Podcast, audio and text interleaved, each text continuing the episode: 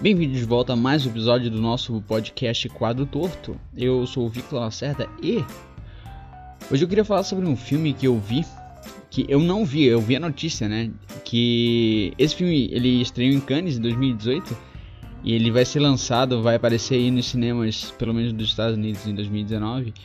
E, bem, o filme se trata de, de um rapaz, de um homem, que ele tá lá perdido no Ártico, tudo mais, tá sozinho, e daí acontece o acidente onde ele tá, no abrigo onde ele tá, e ele tem que tomar a decisão de ficar ou sair, né? Qual é a, op a opção mais vantajosa uh, a se fazer, é, pensando na sobrevivência dele, né? A sinopse é basicamente, pelo que eu li, um The Martian só que no, no Antártico daí.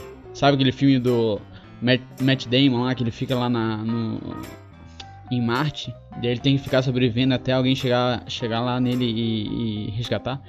Então, eu, eu imagino que é basicamente isso. Eu não vi o filme, mas a sinopse é essa. O interessante, no entanto, é... o que me chamou a atenção nesse filme é que tem o, o diretor. O diretor é um cara chamado Joey Pena. Eu fiquei pensando, bah, já vi isso esse cara antes. Aí eu comecei a ler a, a coluna e ele é o Mystery, Mystery Guitar Man. Putz, daí eu fiquei pensando, né? Cara, esse cara é muito antigo no YouTube. E daí, tipo, eu lembro que em 2009, 2010, é, bem, o YouTube surgiu lá em 2006. E daí não tinha muita coisa lá, tanto que só tinha vídeos de 2, 2 minutos, 3 minutos, o máximo era 15 minutos. Era numa época onde o YouTube tinha outras guidelines, assim. Hoje em dia o YouTube tem os vídeos ilimitados, né? De 2 horas, 3 horas, 5 horas. Não sei, não sei qual é o limite, mas isso foi porque foi uma medida que eles tomaram pra para alinhar com o objetivo deles, que em algum momento da história o YouTube ele resolveu que queria substituir a TV. Né? E daí ele começou a, na plataforma do YouTube, uh, indexar melhor vídeos mais longos e permitir vídeos mais longos, né, que antes não era permitido. Enfim, daí. Aí esse Mystery Guitar Man, ele era de uma época onde o YouTube não era assim, era só videozinho de 2 minutos, 3 minutos. E aí eu lembro que em 2009, tu tinha, pelo menos eu, tu tinha duas coisas para ver no YouTube. Que era Felipe Neto, não faz sentido. Depois surgiu o PC Siqueira com o Mais Poxa Vida lá. E o Mr. Guitar Man. O que eu vi era Não Faz, não faz Sentido e o Mr. Guitar Man. Eu lembro que ele fazia um, uns vídeos assim muito interessantes, fazendo sons assim inusitados, né? E, e, e, montando uma música. E cara, ele era o maior youtuber naquela época. Ele era o maior youtuber. Internacionalmente tudo mais. Ele é um cara brasileiro, só que ele falava inglês e tal, mora em Los Angeles há anos, não sei o que. E daí eu ficava impressionado, porque eu sabia que o cara era brasileiro, né? Tu, tu, tu sente que ele é brasileiro e também tu, tu pode pesquisar e tu vai ver que ele é de São Paulo e tudo mais. Mas para mim era uma coisa assim fantástica saber que o maior youtuber naquele momento era um brasileiro. Joey Pena, o, o, o nome do rapaz, do Mr. Guitarman, que agora ele é um diretor e aparentemente um diretor de sucesso, porque foi muito bem recebido em Cannes. E no Rotten Tomatoes ele tá com 92% de. O cara tá com 92% de críticas positivas, né? De recomendações dos críticos do Rotten Tomatoes e uma, e uma nota média de 7. O que é, o que é bastante bom, né? Por exemplo, se tu pegar Transformers, meu Deus do céu, né? É, um, é 0%. Deixa eu, vamos olhar aqui, ó. Transformers. Transformers.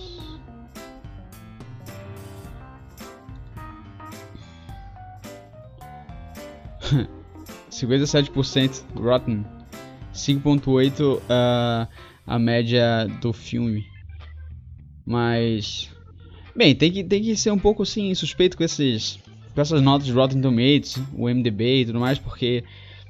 É, gostar de um filme é muito, muito particular, né? Tu achar que é bom, tu achar que é ruim é muito particular de cada pessoa. Eu sei que tem um. Eu imagino que tenha um, um ponto onde a análise passa a ser técnica, deixa de ser técnica e passa a ser pessoal, sabe? Tem ali uma, uma área onde é puramente técnico, tu consegue discernir o que é um filme bom, o que é um filme ruim, mas tem um outro aspecto pessoal que que daí tipo vai de cada um, né? E enfim, me intrigou bastante o me intrigou bastante o fato do, do diretor desse filme, Arctic, é, ser o Mr. Mystery Guitarman, que ele é um cara comédia, né? A pegada dos vídeos dele no YouTube é, é bastante cômico, assim, né? E daí, tipo, agora tu tens ele fazendo um filme, ele escreveu e dirigiu o filme, que é um drama de sobrevivência. Né? E eu ia criticar agora, me, me, me peguei na minha própria crítica, olha só. Eu ia criticar o fato de que todas as colunas que eu, que eu tava lendo sobre o Arctic, quando, quando citava o diretor, sempre falavam que. Ah, o diretor que era o Mr. Guitarman, não sei o que, não sei o que, que era a sensação do YouTube, tal, sempre se referindo a, a esse background dele, que eu imagino que ele deve. Deve achar um pouco problemático, né, na verdade. Porque eu espero, pelo menos eu espero que depois desse filme ele não seja mais reconhecido como Mr. Guitarman. É, ah, o segundo filme do Mr. Guitarman. Não, é o segundo filme do Joey Penn. Que, se for necessário mencionar, a, a, alguém fala: Ah, tá, ele era o Mr. Guitarman também. Enfim, eu sempre fico contente quando eu vejo essas pessoas é, do YouTube é, fazendo trabalhos fora do, da plataforma e sendo bem sucedido, sabe? Porque é uma é uma plataforma que é independente, né? No final das contas. Talvez agora não, não mais, mas assim, a essência do YouTube é uma plataforma independente que criadores pegavam, ficavam criavam alguma coisa no quarto e, e upava lá, né? E daí pensar que criadores de lá saíram e fizeram é, mídia, né, conteúdo e tudo mais mainstream e obtiveram um certo grau de sucesso, eu fico fascinado, né? Porque daí tu tu mostra que tem uma alternativa além daquela além daquela que parece ser a única ou, ou ao menos que parecia ser a única agora o YouTube tá virando a o mainstream né mas enfim aí agora ele já tem uma a última parte da notícia é que ele já tem um segundo filme encaminhado com o mesmo parceiro que ele, ele dividiu os créditos ali de autoria do filme com um cara chamado Ryan Johnson que não tem não tem nenhum esse Brian Johnson não tem nenhum uh, trabalho expressivo até então. E, e, daí eles vão repetir essa parceria para fazer um novo filme, um segundo filme, chamado é, Away. Isso aí mesmo. Que é uma ficção científica. O interessante é que eles conseguiram escalar a Anna, e, Anna, Anna Kendrick. A guria do Up in the Air, a guria do Pitch Perfect enfim, é, como eu ia dizendo, o, eu, eu fico contente em ver essas, essas figuras do YouTube é, conseguindo certo sucesso na mainstream media, né? E aí outro, aí pensando, lendo, lendo essa coluna, eu pensei no outro cara que era o que hoje em dia, se tu botar ali no Spotify, tu vai ver que ele tá ele tá apresentado na na, na como é que como é que se diz? Na seção de artistas novos, Uprising assim, né?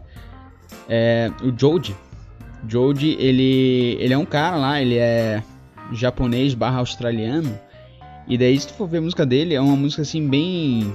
Como é que eu vou dizer? Ele varia. Ele varia pra uma coisa depressiva, pra uma coisa meio. meio assim, brincalhona, uma coisa meio. meio festa. Ele varia, assim. É um, na minha opinião, é um, é um som bastante original. E o label deles é o 88 Rising, que é uma. É, que é um selo, assim, que representa só artistas orientais, de, de origem orientais. Daí tem lá uns caras que eu não conheço, eu dei uma olhada, né? Mas tem dois loucos que eu conheço, que é o Jode, um deles, porque ele é japonês, é, naturalizado australiano, algo assim, ou ao contrário. E o Rich Brian. Rich Brian é um cara, um in, in, indonês, indonésio? e agora? Vamos pesquisar. Isso mesmo, indonésio. E, bem, desse Rich Brian é um grisão de 99, eu acho. Gurizão bem novo. Ele, ele é indonésio. E aí o bicho fissurado em, em, música e filme americano, daí ele se ensinou, né? Ele aprendeu sozinho a falar inglês. E aí ele começava a fazer é, música de rap, assim, cantando em inglês. E botando, e botando no YouTube. E daí o cara estourou. O cara estourou e tal. E trouxeram ele para os Estados Unidos. E agora ele, ele é um artista que faz show e tudo mais uh, no, no nos Estados Unidos. Tanto, tem um tem um vídeo bem famoso dele dele levando uma banda de mariachi lá para comemorar o aniversário do Post Malone. Aí, acho que em 2016. E, enfim, esses, esses dois caras aí são os principais nomes desse 88 Rising. E o George, o interessante do George é que ele também é um cara que vem no YouTube. Ele tinha um canal gigantesco. Ele tem ainda um canal gigantesco que ele não ele ele não faz o upload lá, mais, né? Não faz mais que era o Filth Frank. Ele ele era a sensação, cara. Se tu for ver ali, eu acho que ele tem 5 milhões de de inscritos. E aí o canal do Filth Frank era era, bah, era um humor assim muito muito peculiar, assim, sem, sem pedir desculpas mesmo. Muito estranho, mas é uma coisa muito estranha. E daí ele, ele construiu lá, tem o universo de, de Titi, que ele, ele construiu toda uma historinha assim, um universo mesmo, que ele escreveu um livro sobre o nome de George Miller, que eu acho que é esse o nome dele. O nome do George é George Miller. E George é o nome artístico dele e Filthy Frank é o alter ego dele que ele fazia as paradas. E aquele. Como é que é o nome daquela, daquela febre que teve? Ai, esqueci. É, Harlem Shake. Lembra do Harlem Shake? Isso aí foi dele. Se tu for ver, tu, tu consegue no canal dele ver o vídeo que originou o Harlem Shake. Ele era essa personalidade enorme no YouTube. Tipo, no canal dele, ele, ele já fazia algumas músicas que não eram sérias, tanto que ele lançou o álbum chamado Pink, Pink Season, que eu lembro que fez alto sucesso, assim, todas as, todos os canais relevantes do YouTube estavam, eles estavam, assim, uh, mencionando que o Filthy Frank lançou um álbum e tudo mais, e tava indo nas paradas de sucesso do Apple Store, essas coisas assim. Apple Store não, é iTunes. E enfim, daí, tipo, esse Peak Season é só nojeira, tá ligado? Tipo, é bem, é bem assim, o humor que tá no canal dele, ele transformou aquilo pra música, mas pra mim aquilo serviu pra, pra saber que o cara conseguia fazer música, né? Ele conseguia produzir música, escrever e tudo mais. Enfim. E aí, aí ele foi deixando de, cada vez mais de lado o canal dele e surgiu com umas músicas independentes pra caramba. Daí eu segui ele lá no Twitter e tal, e ele falou que ah, tem muito mais por vir e tudo mais. Então ele fez essa transição lenta de YouTube para para a indústria fonográfica, né? E, e uma transição que aparentemente está completa, porque ele já não ele já não upa nenhum vídeo mais no canal do Chris Frank, ele só se dedica à carreira dele agora com a, com a música, né? E eu recomendo fortemente escutar ele no. Ele tá no Spotify e tudo mais. E agora ele lançou um álbum chamado Ballads, Ballads One. Ballads 1. Que Bah, eu achei fantástico, assim. Tu, tu, vê a personalidade, tu vê a personalidade melancólica dele no som, tá ligado? Claramente ele não quer repetir nenhum trabalho, né? Porque isso é uma coisa que, eu, que tá bem presente, assim, no, nos álbuns novos que eu escuto, que é tudo a mesma coisa, né? Esse do Psycho Mode aí, do Travis Scott, meu Deus do céu, aquilo ali é mesma coisa. Eu, eu não gostei daquele álbum. Eu achei bastante genérico, aquele Raise Mood, Raise Mood lá também. É outro álbum que. Mais do mesmo, né? Eu, pelo menos, eu corro atrás, eu tento correr atrás de artistas assim que tentam fazer uma coisa diferente, é, alinhados com a personalidade deles, e certamente o Jody é um dos caras que consegue fazer isso com uma maestria assim ímpar. E. Enfim. Agora eu tô esperando o primeiro filme do Felipe Neto. Tô brincando. Mas Bacana, né? Bacana ver esses caras aí do YouTube que eu acompanhei uh, saindo dali e indo umas coisas assim mais sérias, sabe? Eu acho, acho massa. Tomara que continue essa, essa trending. Bem, de YouTube e Mr. Guitar Man e tudo mais, vamos pra, pra esse filme novo que saiu, que é Mid-90s.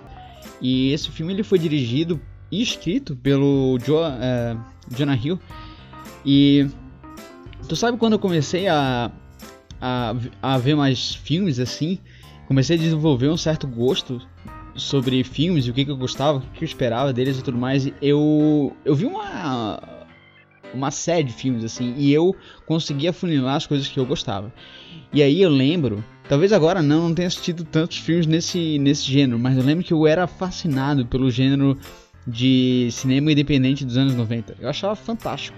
E daí aí os filmes do Kevin Smith e claro, os filmes, os filmes dos anos 90 do Quentin Tarantino, mas principalmente Kevin Smith com Clerks, era, era assim, representava demais o que, eu, o que eu gostava dos filmes. E aí, eu notei que não tinha mais nenhum filme desse, porque assim, ó, se tu vê Kevin Smith, todos do Kevin Smith, todos do Richard Linklater, que é outro cara nesse sentido, que faz uns filmes assim bem, bem anos 90 também, e Tarantino. Esses três, ah, e é, tem um outro filme chamado Slacker, que não é do Tarantino, não é do Kevin Smith, mas é do Richard Linklater. Então, esses três diretores, basicamente, eles eles carregam a a, a bandeira, tá ligado? Desse desse essa vertente de cinema independente anos anos anos 90, né, que é Festival de Sundance e tudo mais. E aí, enfim, por que eu tô trazendo isso agora? Porque o Jonah Hill, que é um. Ele mesmo é uma própria caricatura dos anos 90, ou início dos anos 2000, é que ele era aquele. Ele é um ator, né? E ele mudou completamente a imagem dele. Que ele era um tipo um Seth Rogen da vida, o irmão menor do Seth Rogen. Ele tava lá no Superbad e tudo mais, era sempre um gordinho. É, um gordinho impaciente, irritado, muito cômico, muito engraçado. Mas enfim, era esses os personagens que ele fazia. Mas ao longo dos anos ele foi mudando, né? A imagem dele. E agora ele tá. Ele fez o primeiro filme dele, como diretor e, e roteirista do filme, que é esse Midnights. E aí, esse Midnights, ele foi completamente feito, tipo, com as características do cinema dos anos 90. Que tem lá a razão de 4 por 4 por 3 da tela, que é um quadrado, né? E também uma, uma... Eu não sei como é que eles obtêm aquele efeito, mas as, as filmagens tem bem aquele... Aquela, entre aspas, má qualidade dos anos 90 nas imagens, assim e, enfim, e daí esse filme, o que, sobre o que que, do que que se trata esse filme? É de um gurizinho, um gurizinho, eu imagino que tem uns 10 anos por aí, vivendo no, numa vida anos 90, quando ele é basicamente acompanhar a vida do, do guri, é, é acompanhar a vida do personagem. E daí eu fico pensando, eu não vi esse filme ainda, né? Mas assim, eu quando eu tava lendo a descrição, eu lembrei assim muito claramente de Boyhood, que é um filme do Richard Linklater também, que muita gente falou, putz, nesse filme não acontece nada. Né? Tu só fica ali esperando alguma coisa acontecer e não acontece nada. Mas justamente a proposta, as coisas mais assim. A coisa mais prominente nesse tipo de cinema, nesse tipo de, de filme, é que eles, eles não colocam os personagens em situações extraordinárias. Né? Ao contrário, eles colocam eles em situações mundanas. Que daí essa situação mundana, mundana meio que incentiva eles a. Os personagens, pelo menos, a. Não, deixa eu, deixa eu reformular isso. Tipo assim, quando não tem nada acontecendo de fantástico, tipo ação, tu tem que tu tem que fazer com que o filme seja interessante de uma outra maneira. E que outra maneira é essa? É por diálogo, não tem o que fazer. É, é, é diálogo. E aí, aí esses filmes que não tem nada acontecendo, eles têm muita qualidade no diálogo. O que pra mim quase sempre é inspirador certo? E aí, aí um novo filme nesse sentido é esse Midnight, né? Então, quando tu vence lá Kevin Smith e Richard Linklater e Tarantino, quando tu vence esses caras aí, tu já vê tudo, tu não tem mais nenhum outro exemplo. Agora tem um exemplo, agora tem esse Midnight que é bem dessa pegada, poderia ter sido lançado nos anos 90, que ia se encaixar. E a minha surpresa é que não é minha surpresa, mas assim, Jonah Hill é que dirigiu e escreveu o, o, o, o filme. Né? E aparentemente tem recebido bastante críticas, críticas positivas, assim, e eu lembro que quando eu ficava pesquisando assim sobre filmes e tudo mais, eu, eu vi um padrão. Eu vi um padrão de que eu gostava de todos os filmes entre 7 e 7,8 do IMDB. E aí esse filme é 7,3 a nota. Tipo, não, não importa, de novo, não importa a nota dos filmes. Mas é. Mas assim, tudo se encaixa muito bem, sabe? Esse tipo de filme perdeu muita popularidade, né? Que perdeu muita popularidade e eu imagino que esse seja o motivo de não se fazer tantos filmes nesse sentido. E aí o Jonah Hill fez esse filme aí. Uh, agora eu tô ansioso para ver esse filme. Eu não acho que vai passar que vai passar no, nos cinemas normalmente, assim, talvez num paradigma arte em Florianópolis, alguma coisa assim, uma coisa mais independente, mas certamente eu vou tentar ver esse filme aí e, e dar meu, meu take, né? E por último, mas não menos importante, dia 28, dia 28 de outubro, o Post Malone ele fez um, um festival, né? Foi dia do festival dele, Post Fest. E aí, bem, o, o, o festival em si não é importante, mas dia 30, no Washington, Washington Post saiu uma coluna sobre o Post Malone, uma crítica do show, né? Do Post Malone por um cara chamado Jeff, Jeff Weiss. E eu tava lendo e repercutiu assim bastante, porque até porque o Post Malone ele tweetou, ele tweetou fuck you uh, no mesmo dia, que daí eu suponho, né, que eu supus que fosse uma resposta para esse artigo que ficou ficou famosinho esse artigo, né? E por que ficou famoso? Porque o cara ele destrói o Post Malone, né? em várias críticas aqui que, na minha opinião, tem, tem bastante ressentimento, assim, sabe? Tipo, ele fala umas paradas assim que, na minha opinião, não tem muita necessidade. Mas ele bate numas teclas que eu achei muito pertinente também. Que, por exemplo, o Post Malone, as músicas do Post Malone, é, é, são, são misóginas, né? Não todas. Pode não ser todas. Ele, ele se passa assim por um. Pessoalmente, ele se passa por um cara assim, gente boa e tudo mais. No entanto, tem algumas músicas que ele fala umas paradas muito misóginas, sabe? E aí, eu acho. Eu sempre achei que colocava em, em xeque. Uh, uh, assim, a credibilidade dele, sabe? Por exemplo, tipo, não adianta. Teve uma vez que ele criticou, ele falou assim: Ah, se tu quer ouvir uma coisa uma coisa assim séria, uma coisa para tu ouvir e chorar, tu tem que escutar folk, porque no hip hop não tem isso. Ele criticou a cena do hip hop, porque na hip hop no, no, no hip hop não tem nenhuma música, vamos dizer assim, de valor, é, valor crítico ou, ou sentimental, alguma coisa assim. Quando ao mesmo tempo ele tem uma música chamada Too Young, que que é a mesma coisa, que é a mesma coisa do, do hip hop, de que eu sou rico, eu sou jovem e rico, é, sexo e drogas, não sei o que, tá ligado? Então, tipo, o torna um pouco hipócrita nesse, nesse sentido. E esse cara aqui, certamente, ele, ele dá esse take, mas na mesma coluna ele, ele, ele, ele sugere que o Post Malone é igual a, a Backstreet Boys, Jonas Brothers, One Direction, porque, por ter bastante gurias de 15 anos gritando pelo nome dele, uma, umas coisas meio imbecil dessa, nesse sentido aí. É, e aí, enfim, outra coisa que ele, que ele bota em xeque é o fato de ele ser branco, né? O Post Malone é branco e ele é um rapper. E daí por que, que ele é tão popular?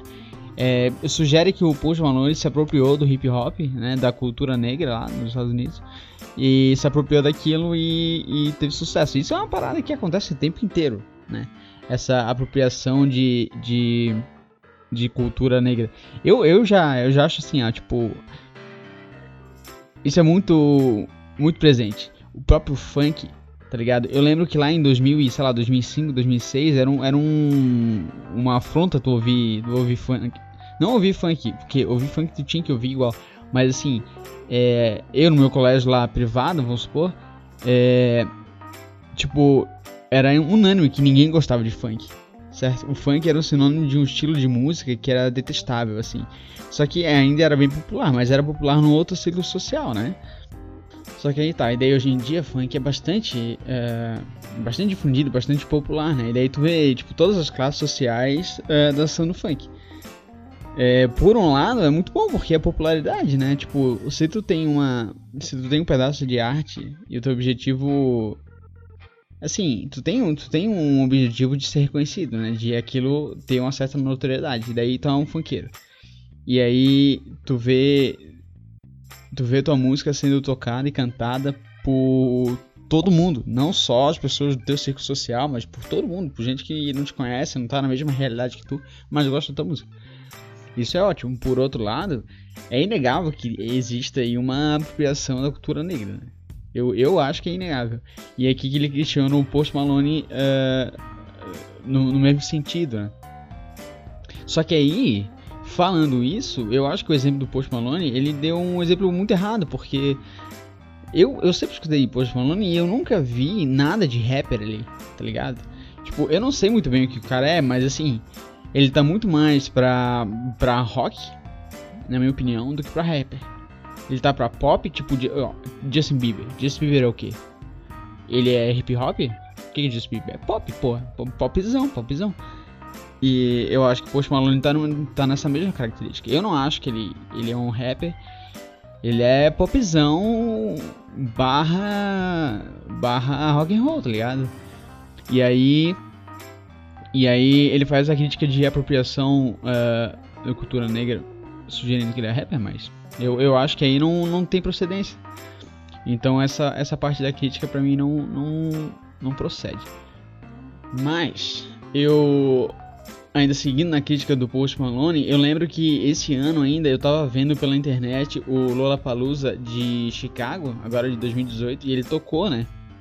E aí, assim, eu sou um cara muito fã de Post Malone, eu, eu tenho escutado ele desde lá, o White Iverson, quando ele estourou, 2016, 2015, e... E aí, tipo, foi a primeira vez que eu tinha visto um show dele ao vivo, né, pela TV, mas ao vivo. E aí eu vi que ele, cara, ele bota uma um playback muito intenso, cara. Eu, eu acho eu acho isso pá, terrível na verdade, porque assim é quase é quase Britney Spears, né? Tipo assim, colocar um playback que daí tipo ele tá lá fazendo o entretenimento dele e tudo mais, só que daí ele não precisa exigir nada da voz dele, fica meio sem crédito, tá ligado? Fica sem sem alma o show, na minha opinião, né? Porque é muito fácil tu, tu, cantar Congratulations com um playback cantando Congratulations, tá ligado? É, é muito fácil fazer aquilo soar muito bem, porque tu tens um áudio né, bem, bem montado e tudo mais, ou a produção da música, se tu for ouvir no Spotify, é fantástica. Só que aí se tu pega aquele, aquele, aquele áudio e bota num show, porra, aí, aí tu tá. Tu tá roubando, né? Tu não tá sendo honesto. Tipo, o legal do show é tu ter o artistas ali ao vivo reproduzindo aquela música numa qualidade ímpar, né? E ainda, além de reproduzir numa qualidade boa, trazer nuances que tu jamais veria no jamais veria no no no áudio, né? Então, daí tá, então se tu coloca lá Post Malone com áudio, tá, a qualidade da música meio que tá garantida, né? E tá completamente sem alma. E daí qual é a motivação para tu ir no show do cara?